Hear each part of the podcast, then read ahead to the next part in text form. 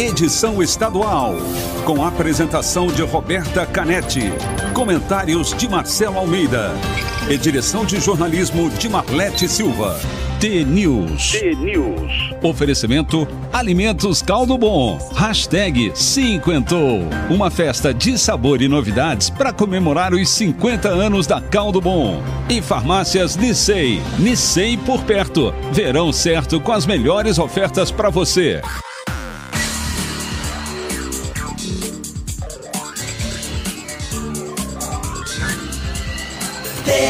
T-News.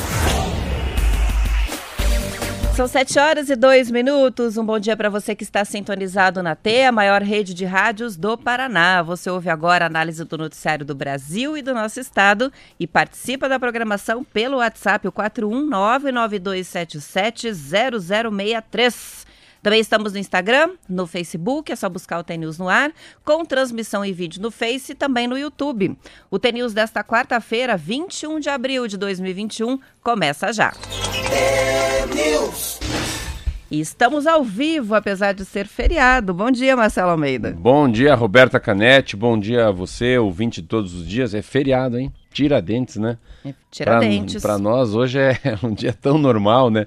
Mas você já sente na rua, pelo menos a capital, que tem menos gente, as coisas mais fechadas, enfim. Hoje é, mas hoje é um, é um feriado meio que não é feriado. Para mim, natação tem natação, tem jogo do Curitiba, tem Rádio T, tem às oito e meia café com leite. Então hoje, para mim, é um dia normal. Para mim também vai ser um dia normal. É, um Quer dia dizer, no- começou meio confuso É. aqui, mas vai ser normal. Se fosse fora da pandemia, sempre é gostoso, né? Um feriado na quarta-feira é um negócio que é diferente um feriado na quarta-feira, né? Uma, é um sábado no meio da semana, né? Que eu acho muito legal. Então, bom dia a você. Vamos lá, vamos de Alma T para começar os pro- nosso lá. programa aqui? Alma T.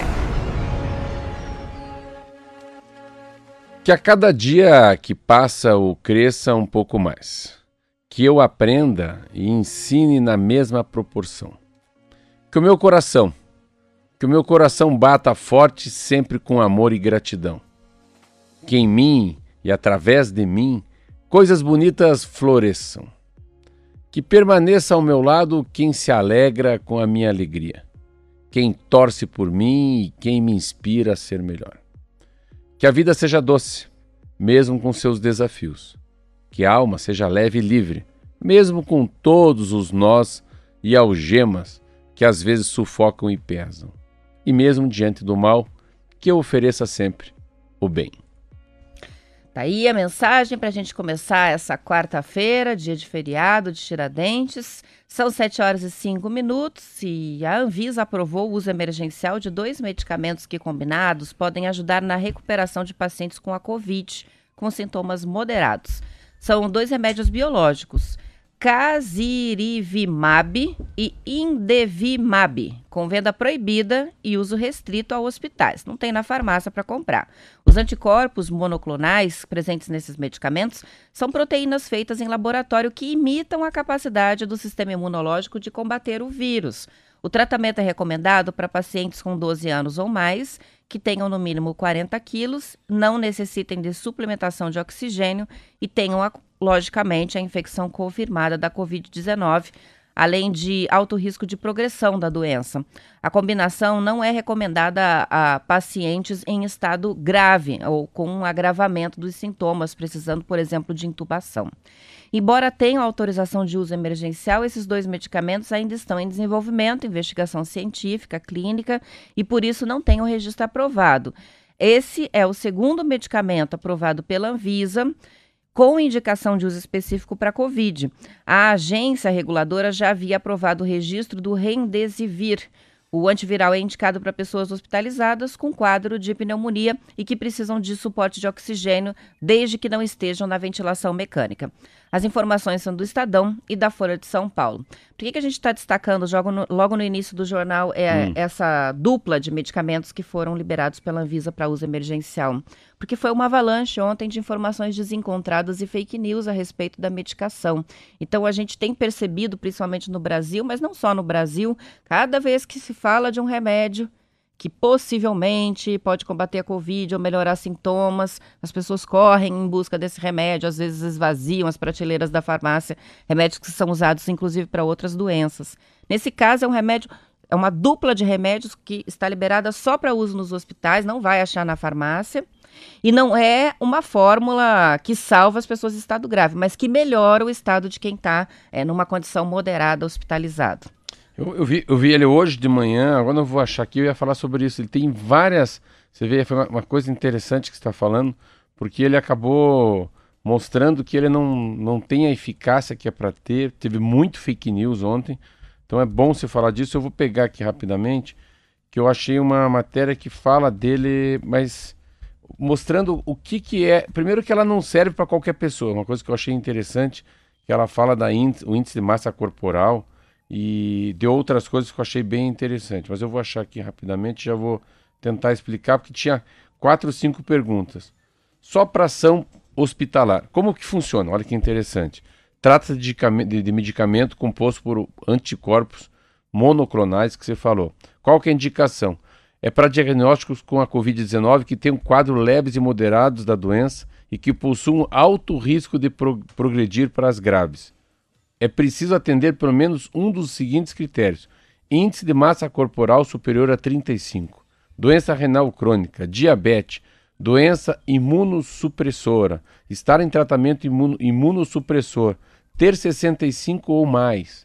Você vê quantas coisas que vai te deixando. Não é para qualquer paciente. Não. E quando eu li a matéria, mesma coisa, eu falei, meu Deus, que bacana que os... Não é bem assim. É para paciente em estado grave? Sim, os anticorpos não demonstram benefício para quem está grave. Desculpa. Está em farmácia? Não está em farmácia. Será administrado apenas para os hospitais ou ambiente hospitalar. O remédio é, está disponível no SUS, nos convênios? Só remédio? Não, porque a Anvisa não liberou. Medicamento serve para prevenir a doença? De maneira alguma. Então, você falou uma coisa muito interessante, porque é capa de jornal. Olha, Anvisa libera coquetel contra a Covid-19 para pacientes do grupo de risco. Mas se você lê a matéria, ele é restrito para algum tipo de cidadão, né? E para pouco, pra, pra, também para alguns pra, hospitais que mexem com Covid. Então, não compra na farmácia, não é recomendado. Você tem que ter cinco, seis problemas ao mesmo tempo para tomar esse remédio, para no final das contas ele evitar que as coisas fiquem piores. A notícia é excelente, cada vez que se descobre algum medicamento que possa ajudar é excelente, mas está longe de ser uma liberação, por exemplo, de ah, então tá tranquilo, não precisa mais vacinar. E essa é a nossa preocupação. Não é de maneira alguma algo que substitua a prevenção, né, Marcelo? Sim. Então, assim, até agora o que a gente tem é a vacina mesmo, isolamento social e uma dupla de medicamentos que, com esse, é, essa autorização emergencial, vai poder ajudar alguns pacientes é, durante o tratamento, mas nada de confiar nada é, no remédio, né? É uma outra coisa que eu achei interessante, que eu também eu estava vendo, meu Deus, como os Estados Unidos está vacinando gente, eu fiquei impressionado ontem. Eu estava lendo uma matéria que me pegou assim de surpresa, eu falei, meu Deus, não é possível isso. O, os Estados Unidos já já, olha que coisa louca, eles já vacinaram 132 milhões de americanos. Nossa. A primeira dose, né? E 51% das pessoas adultas. São 3 milhões de pessoas. 3 milhões de doses por dia. E o interessante é que é um país com 330 milhões. Então se vê, o país está quase a metade das pessoas já foram vacinadas num país igual eles, ah, que é um dado muito surpreendente. Ontem também, já que a gente falou nisso, nossa, bem legal, tô vendo a, a compra de 100 milhões de doses também da Pfizer. Da Pfizer, né? Estão negociando mais essas é. doses. Então, e essa é uma, uma negociação para o 2022, do, do, 2022. Estou gaguejando hoje. Você vê como é forte a, como a gente pode falar aqui, bater no peito e falar em, em alta voz e claramente que 2022 é um ano que não que é a, a vacinação vai ser assim para qualquer um, em qualquer esquina, em qualquer UPA, em qualquer unidade básica de saúde. Então, o que os americanos têm hoje, eu estava falando com o irmão meu que estava lá, ele me explicou que venha para cá, venha para cá que você pode ser vacinado, mesmo sem ser um cidadão americano. Você vê, a partir de maio, que está chegando tá maio. Está sobrando vacina. Está sobrando vacina. Ah, diferente um pouco da, da Índia. Você vê, a Índia é um país que o, o negócio está explodindo. E até a gente está com muito medo, o Brasil está ficando com medo que, que eles parem de mandar um insumo, né? Aquele insumo que chega aqui é como se fosse a base da base, né? A farinha do pão para a gente fazer as nossas próprias vacinas. Então a China já está exportando muito menos vacina e há uma dúvida no Brasil se os, se os indianos vão continuar vendendo para nós o insumo que eles têm para fazer a vacina da Covid-19. A, a, de Oxford, A de né? Que é Oxford. produzida lá. Falando tudo isso para ver essa, essa, o tamanho da vacinação americana, né? o tamanho das compras agora também de vacinas para o Brasil e como a gente está muito próximo, claro, de 2022, pelo amor de Deus, dois anos quase, é o ano da, da normalidade. Muita coisa já está voltando ao normal. Essa é a nossa sensação, a minha sensação também. E, e ontem eu fiz o meu 13 terceiro já PCR por causa do Curitiba, graças a Deus, negativo. E a moça estava me contando que tem bem menos gente fazendo os exames, que há uma tendência de redução de, de contágio, né? Tem menos gente com Covid e menos gente passando o Covid para os outros, que é um troço bem legal. Com relação à vacina da Pfizer, só complementando, né? Eles estão negociando a compra de 100 milhões de doses para o ano que vem. O governo brasileiro já negociou e já acertou a compra do primeiro lote de um milhão de doses e esse de um milhão chega esse ano. Mas esse grande volume daí ficaria para o Chega ano a um que milhão? vem. Um milhão. Que michuruca. Chega no Brasil neste mês. Talvez mais Os na 99 milhões chegam ano que vem. sequência. Mas, Mas é, chega, né? não, na verdade são 100 milhões mesmo, porque esse 1 milhão já é uma negociação antiga, então não faz parte desse novo lote de 100 milhões de doses que está sendo negociado para o ano que vem. Legal. E uma notícia antes da gente ir para o intervalo, só para complementar, você falou sobre a questão da vacinação é, como um, um, um atrativo né, para os Estados Unidos está oferecendo, inclusive, para pessoas que não são de lá. É, as Ilhas Maldivas estão planejando oferecer vacina para atrair turistas. Olha, Olha que é um interessante. Eles já vão terminar de vacinar a população local e aí vão liberar a entrada de turistas que queiram tomar a vacina e daí ficar lá para atrair o, para Tá. movimentar o Mas, turismo. mas eu falei uma dos Estados Unidos, tem uma coisa que não está bem clara que eu falei. É, você é necessário. Os Estados Unidos não aceitam o brasileiro direto, não. O brasileiro tem que dar uma chegadinha no México ali, ficar 14 dias ali, com a barba no- de molho, depois se arranca para os Estados Unidos. É uma quarentena antes de entrar no solo americano. 7h14, vamos para o intervalo.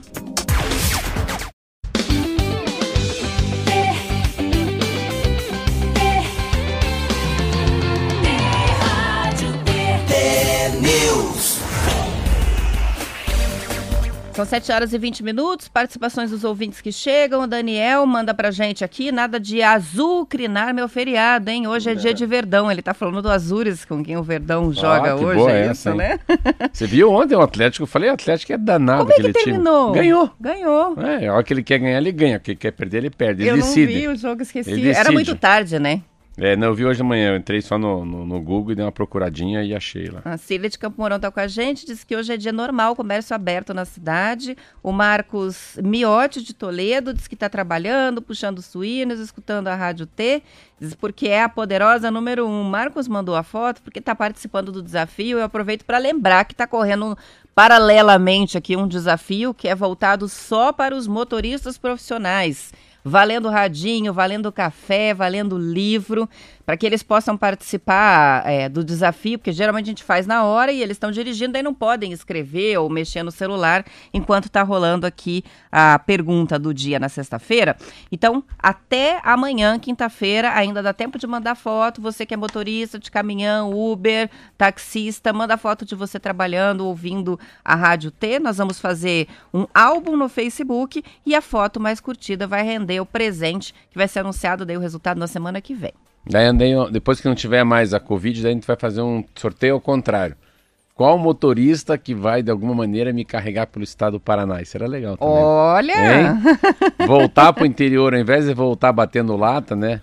Ele volta comigo, me carrega. Tipo, vou até Mamborê de caminhão e faço o programa de lá. Ou vou até Cascavel, ou vou até Campo Mourão. Será que temos candidatos para esse desafio? Vou até Andirá. É. Olha que legal, tá olhando- eu leio muito uma revista chamada Vida Simples. Uma, uma revista muito linda. Tem uma, uma- um pedacinho aqui que a, a Lua Barros, uma, uma editora, uma escritora, que fala o seguinte: Uma herança generosa.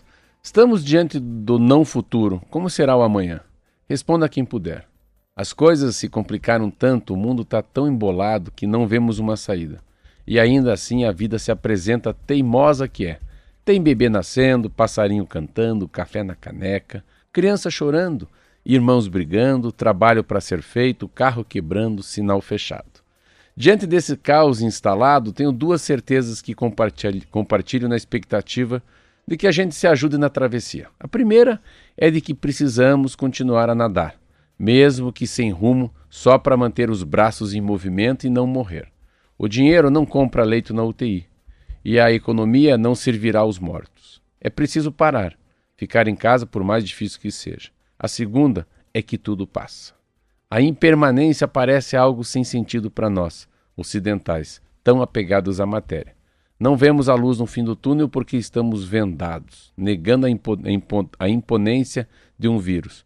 E quando insistirmos em querer ganhar a queda de braço com a natureza, vamos perder miseravelmente. Vai passar, vai passar quando a gente trabalhar para que passe. Bonito, Muito né? Muito legal. Legalzinho.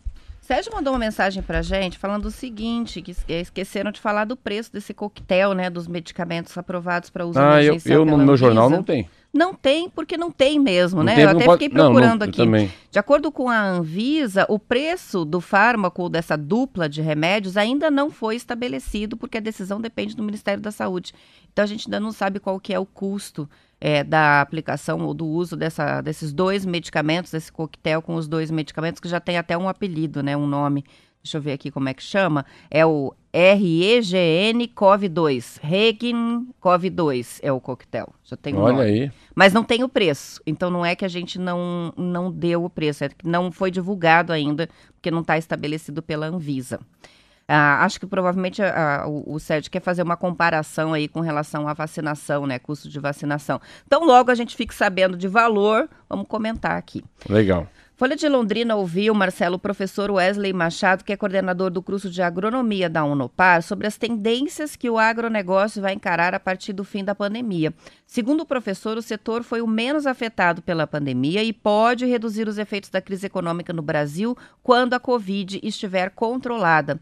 As cinco tendências que ele identificou foram: primeira, Destaque internacional. O agronegócio brasileiro deve ser muito buscado para atender demandas nacionais e internacionais nos próximos anos. A segunda tendência, crescimento acelerado. O setor deve apresentar um crescimento acelerado ainda neste ano, em parte por causa das exportações.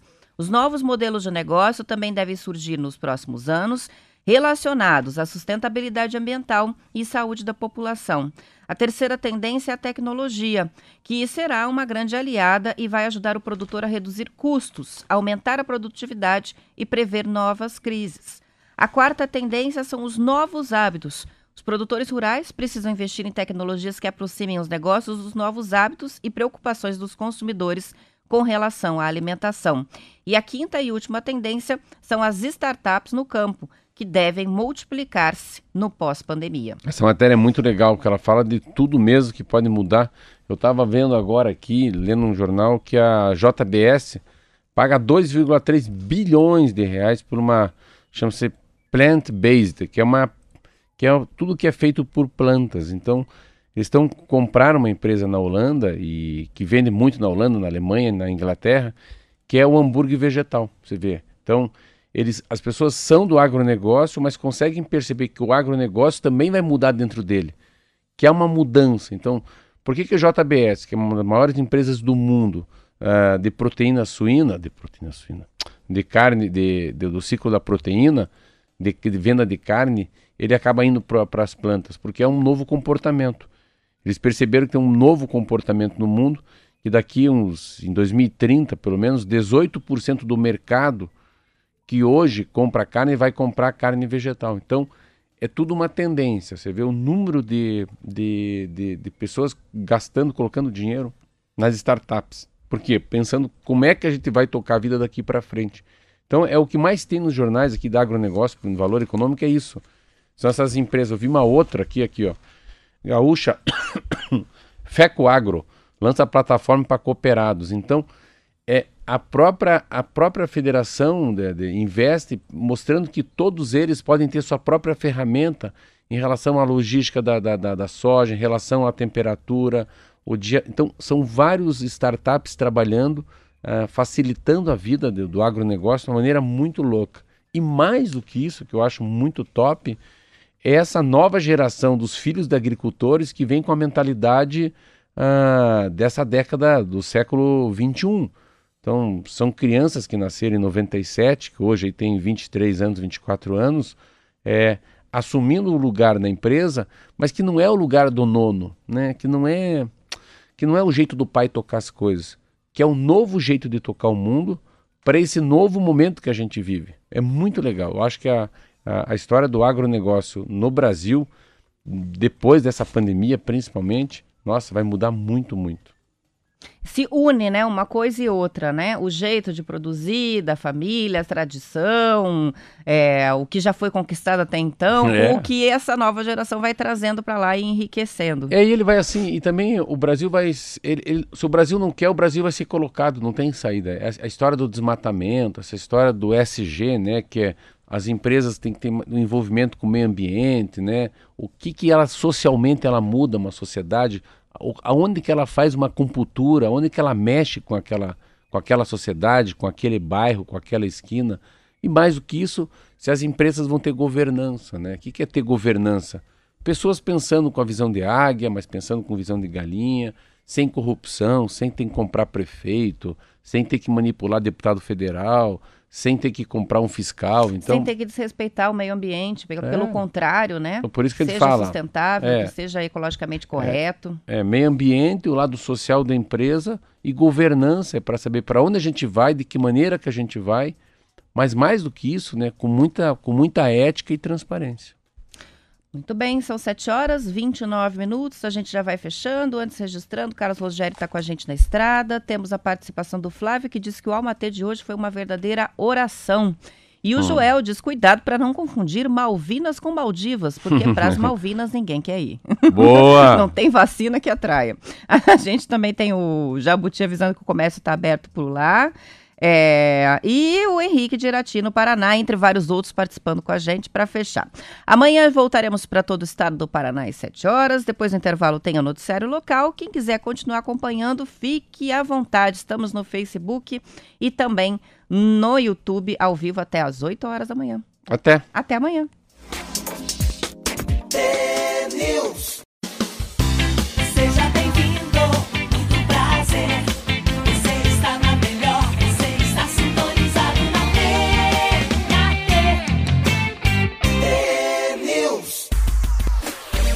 São 7 horas e 34 minutos. Danilo participa com a gente aqui no YouTube falando: Ô louco, achei que não tinha, quase perdi. O pessoal se atrasou achando que por ser feriado hoje não teria o Tenews ao vivo. Mas ainda bem que ele conseguiu pegar a tempo. Estamos aqui.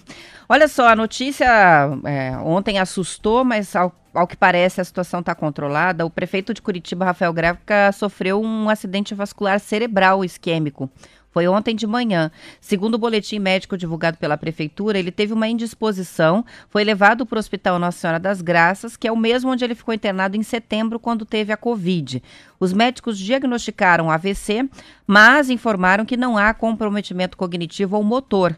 Greca ficou internado para observação. Ele está com 65 anos. O, a Marlete colocou aqui para a gente a descrição para que a gente entenda, e é muito interessante saber a diferença entre o, um tipo e outro de AVC. O acidente vascular cerebral, conhecido como derrame, pode ser de dois tipos. O isquêmico, que é esse que o Rafael Greca sofreu, acontece quando falta circulação sanguínea numa área do cérebro, provocada pela obstrução de uma ou mais artérias. É mais comum em pessoas idosas com diabetes, colesterol alto, hipertensão arterial, problemas vasculares e também fumantes. E existe também o AVC, que é o acidente vascular hemorrágico. Nesse caso, é um sangramento no cérebro provocado pelo rompimento de uma artéria ou vaso e pode ser causado pela hipertensão arterial, problemas na coagulação do sangue ou traumatismos. Nesse caso, pode acontecer em pessoas mais jovens e tende a ser mais grave do que o isquêmico, que é esse que ele sofreu. Isquêmico e hemorrágico, né? Isso. Está é. Tá internado Greca, portanto, em observação. Ah, o Greca é um cara assim, né? Ontem, engraçado, falei bem dele ontem aqui ainda. Tava. Não, alguém tinha me falado no escritório, acho que foi a Bianca, que falou, oh, falou, falou do Rafael Greca. Daí à tarde eu vi essa mensagem. Ah, é assim, eu acho que é o tipo do. Eu fico imaginando, ele tem 10 anos mais do que eu, mas é um. É assim, é um peso enorme, né? Cada vez que eu vejo ele, assim, eu. Nossa. Eu não sei, eu tenho uma, uma maneira de pensar tão errada. Eu fico imaginando a, a dureza que deve ser ser o pulmão dele, o coração dele, né? Todo para digerir o que ele come, e o fígado, e o rim, meu Deus, sistema urinário, tudo é muito pesado, é complicado, denso, né? Mas fico imaginando. Então, e o Rafael acabou tendo Covid também, né? E ele passou por Covid, lembra? A Margarita pegou a Margarita também. passou por Ele Covid. ficou hospitalizado, mas não chegou a ser entubado, É. né? Mas eu, eu vejo que essa, essa difícil. é, como é que eu vou te explicar? Mobilidade dele. Impressiona muito ele saindo de um carro, entrando num carro. Chegando, e ele é um, e ele é aquela coisa, ele é um cara grande, obeso, é um cara gordo, mas ele, ele se locomove bem. É impressionante como com aquele peso todo dele. Mas é um homem que deve, daqui pra frente, meu Deus, sei lá, ele tem que se cuidar muito. E há tempo, eu achei ele mais magro. Eu vi ele na televisão uns dias atrás falando. Eu achei ele mais magro, eu achei ele mais velho, assim, achei ele mais caído, sabe? Quando cai um pouco a pele no rosto, assim. Eu acho que ele deve ter reduzido muito o peso dele depois da Covid. E daí até não fica um homem tão bonito, assim, sabe o que eu falo? Fica um gordinho, meio, meio gordinho, mas sobrando muita pele. Mas eu eu, eu sempre digo, eu, eu gosto muito dele, acho que ele é um cara irreverente, é um cara inteligente, mas eu tenho uma sensação que ele ama Curitiba. É engraçado essa coisa que eu tenho dessa, dessa fala de Curitiba, dessa paixão por Curitiba, a maneira com que ele fala, e eu tenho uma convicção tão grande que se tiver um esquema de corrupção oferecido a ele, ele não vai aceitar. Então eu tenho uma sensação que ele é um homem que, que não aceita esquema de corrupção na prefeitura. E por isso foi reeleito também e está aí.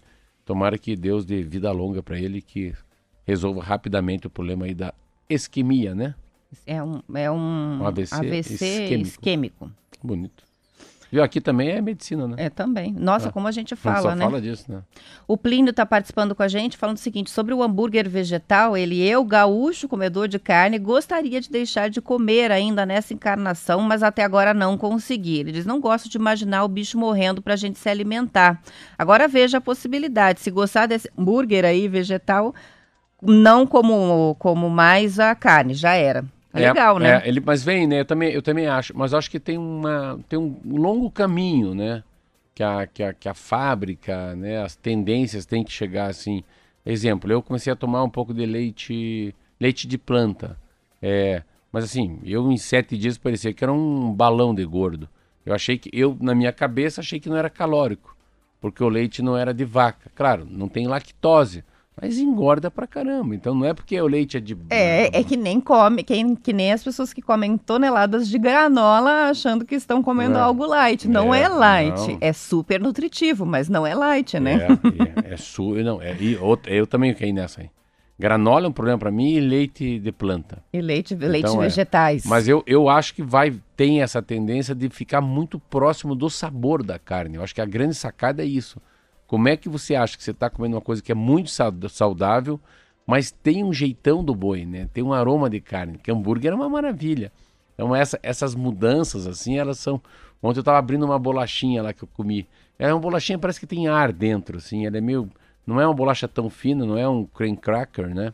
Um cream cracker é uma bolachinha assim um pouquinho mais alta, que é 13 calorias por pedacinho. É pequenininha assim também, né? Um 7 centímetros por, por 7 centímetros quadrado, assim, dá mais ou menos é de 7 por 7.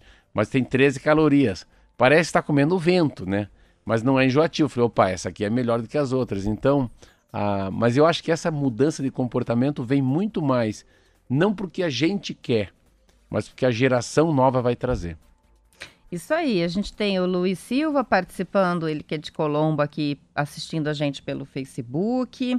Temos motoristas mandando fotos, o Éder de Piraquara diz não perca um programa, é ele que é motorista de aplicativo e está começando as atividades agora, sintonizado aqui com a gente. Temos a Demar de, Pato- de Palotina, é assim que eu ouço a Rádio Mais T do Brasil e mandou a foto, é motorista, está na estrada. Assim como o Santana, que é de São José, todos mandando fotos para participar do desafio do Radinho. A gente já reuniu uma boa galeria aqui. A gente vai falar agora sobre startups de saúde mental. Olha só que interessante. Uma reportagem do Estadão mostra o impacto da pandemia no crescimento dessas startups que fazem atendimento, tipo um atendimento psicológico online. O setor que existe há mais de cinco anos, mas não tinha decolado ainda, atraiu investimentos e avançou no desenvolvimento de novos serviços para pacientes e empresas. Segundo os empresários ouvidos pelo jornal, a angústia gerada pelo isolamento social, o medo e o luto impulsionaram as buscas por ajuda com as questões de saúde mental. Ao mesmo tempo, depois de mais de um ano de pandemia, a resistência dos pacientes e psicólogos ao atendimento virtual diminuiu bastante.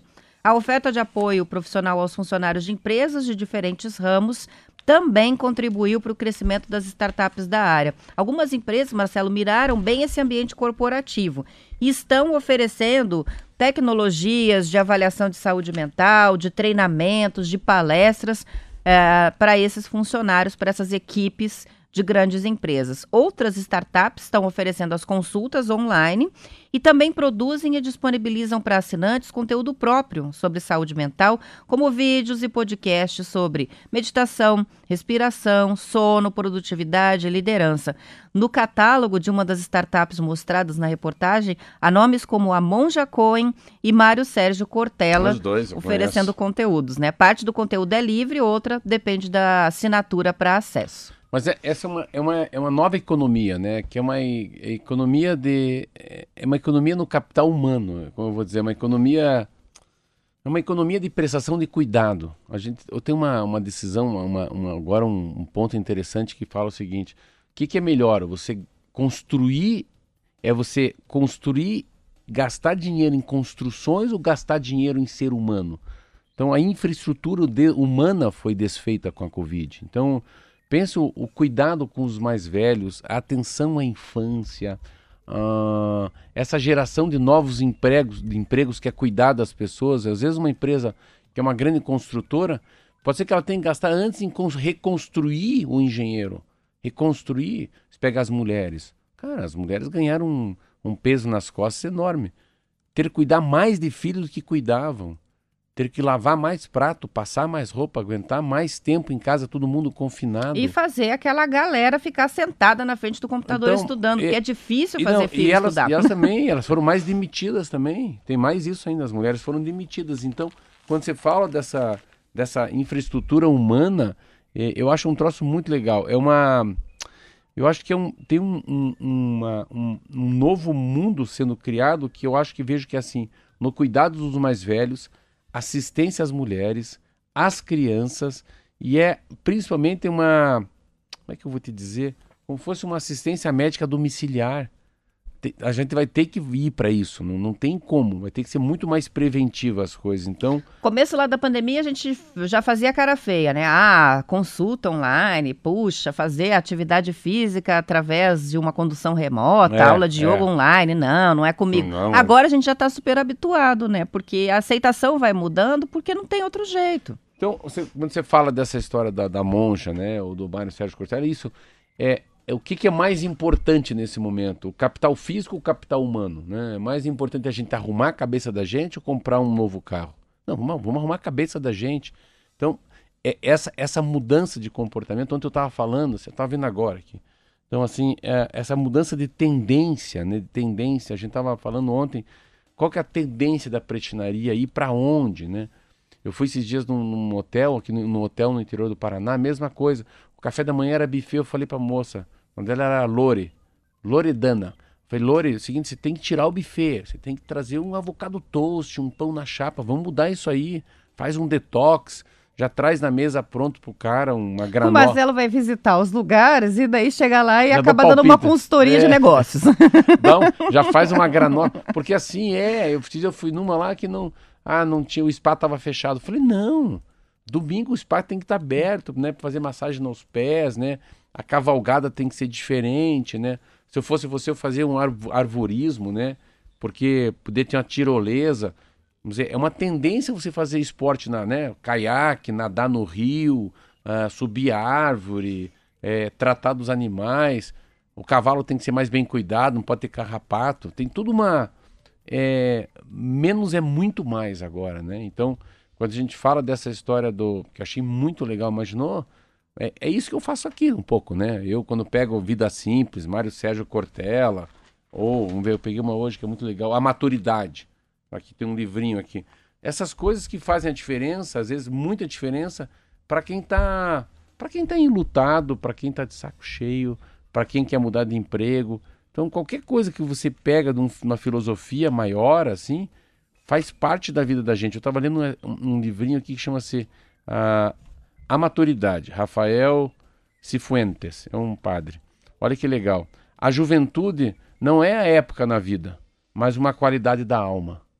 Às vezes uma frase dessa, o cara fala, como? A juventude não é uma época na vida, mas uma qualidade de alma. Isso aqui significa o cara que tem 50 anos, 60, mas é jovem na cabeça. Então a juventude não é para quem tem 15 e anos. E às vezes um novinho que é um é. velho. É isso mesmo, é, é.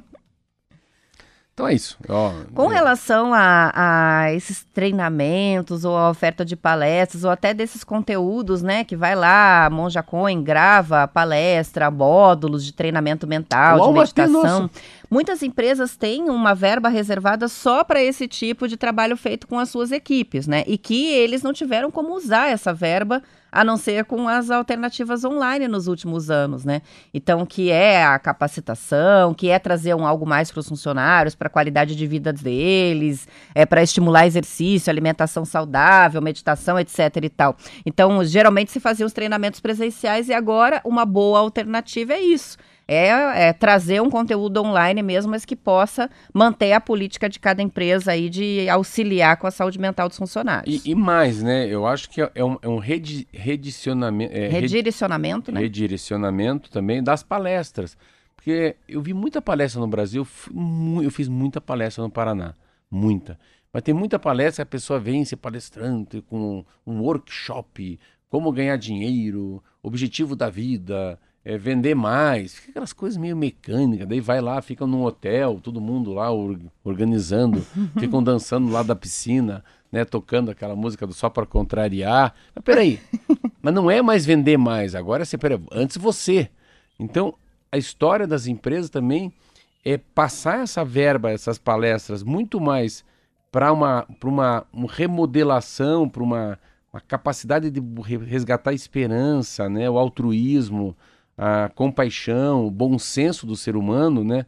E resgatar para ele o otimismo do que ficar vendendo mais, né? Quem vai ganhar mais, qual que é a comissão. Então eu acho que tem essa mudança, é investir mais primeiro né, no ser humano para depois investir no físico, né? Muito bem, são 7 horas e 49 minutos. Vamos para o intervalo.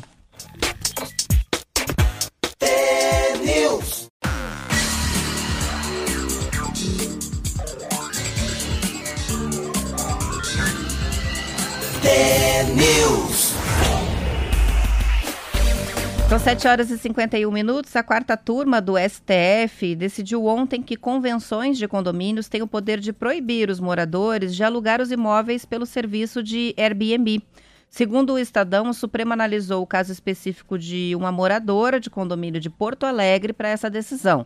A conclusão, lógico, abre o precedente para embasar outras decisões futuras mas, embora sirva de parâmetro para processos similares em tramitação em todo o país, não tem a aplicação automática. O, ah, na verdade, não é o STF, é o STJ, tá? O Superior Tribunal de Justiça concluiu que o Airbnb é caracterizado como um tipo de contrato atípico de hospedagem, que não pode ser comparado ao sistema clássico de locação para temporada e nem contratos convencionais com empreendimentos hoteleiros que têm regulamentações específicas. Em nota depois do julgamento, o Airbnb afirmou que o STJ destacou que a conduta da proprietária do imóvel específico, que era alvo da ação, teria transformado o apartamento em um hostel, e isso descaracteriza a atividade da comunidade de anfitriões do Airbnb, uma abordagem que não seria estimulada pela própria empresa. Eu, difícil, né? É difícil. Eu, eu, eu, não, eu não gostaria de ter Airbnb no meu condomínio, assim. Eu, então, você mora num prédio, vamos colocar assim. Eu sei porque tem um aqui no Batel. Eu conheço um prédio que tem cinco andares, foi feito na década de 80, maravilhoso, um por andar, top dos top. Um deles virou Airbnb. Então ali tem puxadinho para direita, puxadinho para esquerda, atrás.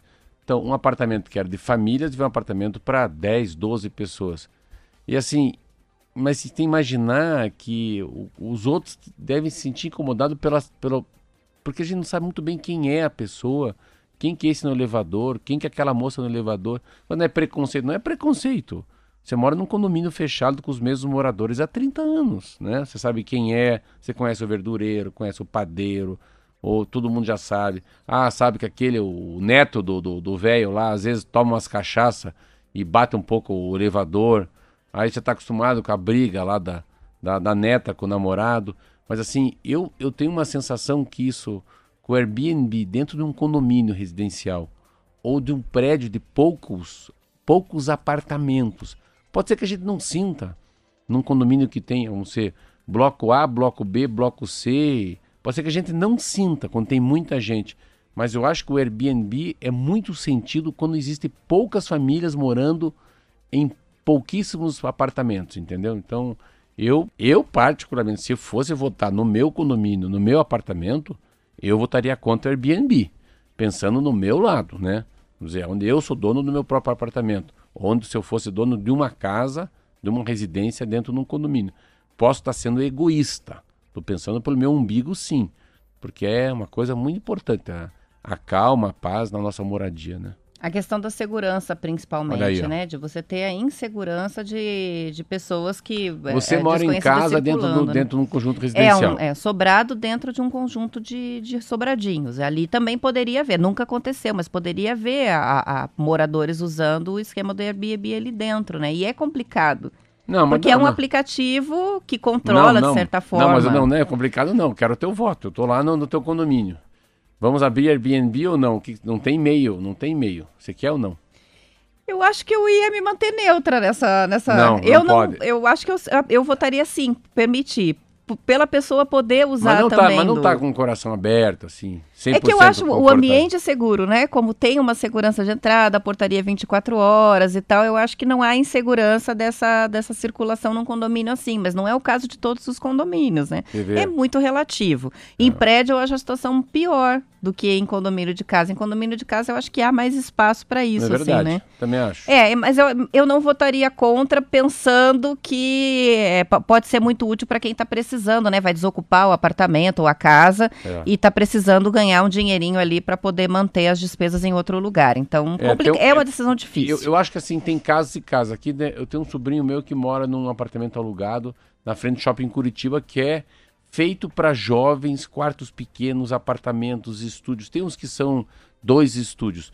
Mas lá tem um empresário que comprou 40 apartamentos. Você vê, tudo bem, são 40 Airbnb, Airbnb. Mas ele comprou. Então, o Airbnb tem alguns lugares é muito legal. Uh, o Airbnb, em alguns lugares do mundo, vai lá e compra hotel. Ele compra hotel inteiro. O hotel está pronto, aquilo é um Airbnb. O Airbnb nada mais do que é um, é um sistema de hotelaria com muito menos, com muito menos comissão, mais barato, não é isso? E direto um com o outro. Então, tive uma reportagem legal, o número de hotéis que são vendidos para Airbnb. Porém, toda a vida embora veio a Covid, né? Ah, sim, isso cara, muda tudo, pô, né? Os caras sentiram muito, muito, muito. É, há outros modelos hoje além do Airbnb, né, de locação de, de imóveis assim, inclusive alguns edifícios, alguns condomínios que são construídos pensando nisso, né, no investidor ir lá e comprar várias unidades e usar aquilo para ter rotatividade de locação. É, mas desde que haja um controle, o Airbnb é complicado por não haver um controle interno do condomínio ou da proposta daquele próprio é, empreendimento, né? É um aplicativo, você tem grande, que confiar a, a naquilo diferença do Airbnb, do aluguel para mim, que você não aluga uma, uma, casa por sete dias. Isso é aí. É isso, né? É, o Airbnb você é uma locação que pode ser por você qualquer prazo, né? prazo, né? E, e não tem todas as burocracias que, que tem uma locação um dia, regular. dois dias só. Eu acho que existe Airbnb para ficar final de semana e possivelmente até uma. Você já usou Airbnb? Eu ainda não usei, mas é que ah, eu viajo Deus, pouco. Eu achei que você era tão moderna, pô. Não, eu sou moderna. Se eu viajasse bastante, com certeza eu usaria. Mas é que eu tenho vê, viajado né? muito a pouco. A gente tava falando aqui do Airbnb, dessas coisas de viagem, como ficou importante viajar dentro do Paraná. Eu viajo só dentro do Paraná. Eu não quero mais pegar avião, não quero ir para o aeroporto, não quero chegar naquele aeroporto de Guarulhos, porque a gente tem meio assim, meio, será que não tem Covid aqui? Então se pensa, ó, eu, você falou, viajo pouco. Eu não viajo nada mais. Você vê, se nós fôssemos usuários do Airbnb, quanto que eles estariam perdendo já, né? É, com certeza para eles a crise está sendo bem complicada, né? Vamos ouvir uma canção? Olha, Roberto Carlos. Meu coração, Meu coração não sei porquê. Bate feliz. Esse é o Pixinguinha, é fofo. Quantos anos? Então, olha só, nem sei. O que eu tô colocando, sabe por que que eu tô colocando essa música? Ah, Porque um levantamento feito pelo Escritório Central de Arrecadação e Distribuição, o ICAD, está mostrando que essa canção, o Carinhoso do Pixinguinha e Braguinha, superou a Aquarela do Brasil de Ari Barroso como a música mais gravada do Brasil. nossa, nossa, olha, eu tinha certeza que essa era aquarela. Não, essa é o Carinhoso. Carinhoso. Não, não, eu achei que, a- eu achei que o aquarela era mais Era mais. Agora é o Carinhoso. De acordo É. com o ECAD, o Carinhoso tem 411 gravações cadastradas e é a música mais escolhida por intérpretes de todo o país. Aquarela do Brasil tem perto disso, 409 gravações, estão ali pau a pau. Na lista das cinco primeiras colocadas aparecem também A Garota de Ipanema, de Tom É. Jobim e Vinícius de Moraes, Asa Branca, de Humberto Teixeira e Gonzagão, e Manhã de Carnaval, de Luiz Bonfá e o Antônio Maria. Entre as 15 primeiras músicas do ranking, oito são de autoria do compositor Tom Jobim. Esse foi bom demais. É. Além de Garota de Ipanema, aparecem Eu Sei Que Eu Vou Te Amar, Eu Corcovado, sei que eu vou te amar. Waiva, Chega de Saudade, Desafinado, Olha que coisa mais linda, aquela menina. E a felicidade. Essa aí. Mas o Carinhoso desbancou todo É, mundo. então, carinhosamente, eu digo tchau pra você, porque já são Isso. 8 horas da manhã. A gente termina o programa com a musiquinha aqui. Amanhã voltaremos às sete em ponto. Graças a Deus.